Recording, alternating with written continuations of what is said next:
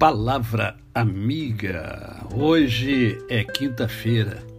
É mais um dia que eu e você temos para vivermos em plenitude de vida, isto é, vivermos com a tríade da felicidade, com amor, com fé e com gratidão no coração. Eu quero conversar com você hoje sobre uma palavra. A palavra chama-se rejeição. Você já foi rejeitado? Você já foi rejeitada?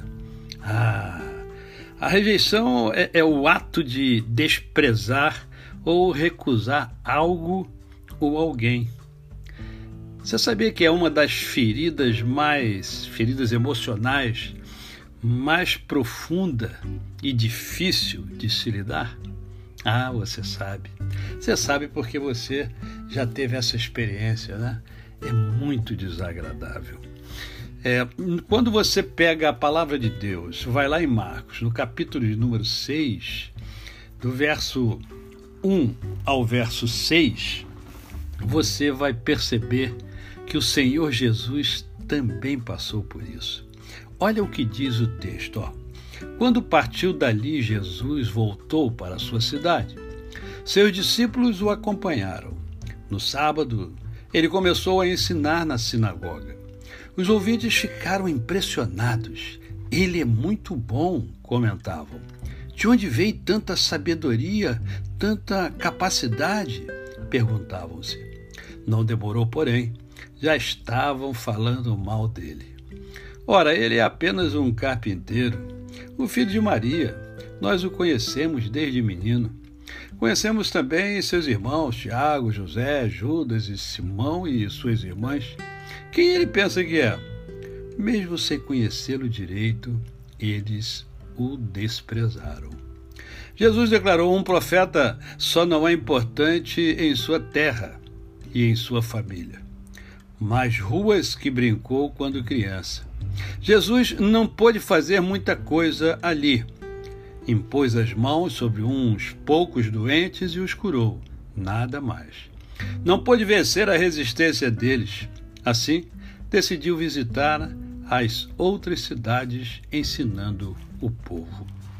Jesus sabe o que é rejeição.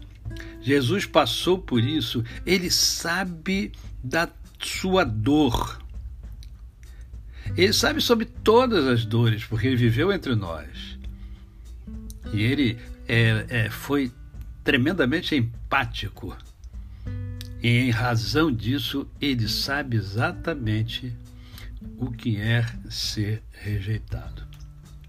Porém, mesmo assim, mesmo sendo rejeitado, Jesus não deixou de fazer o bem.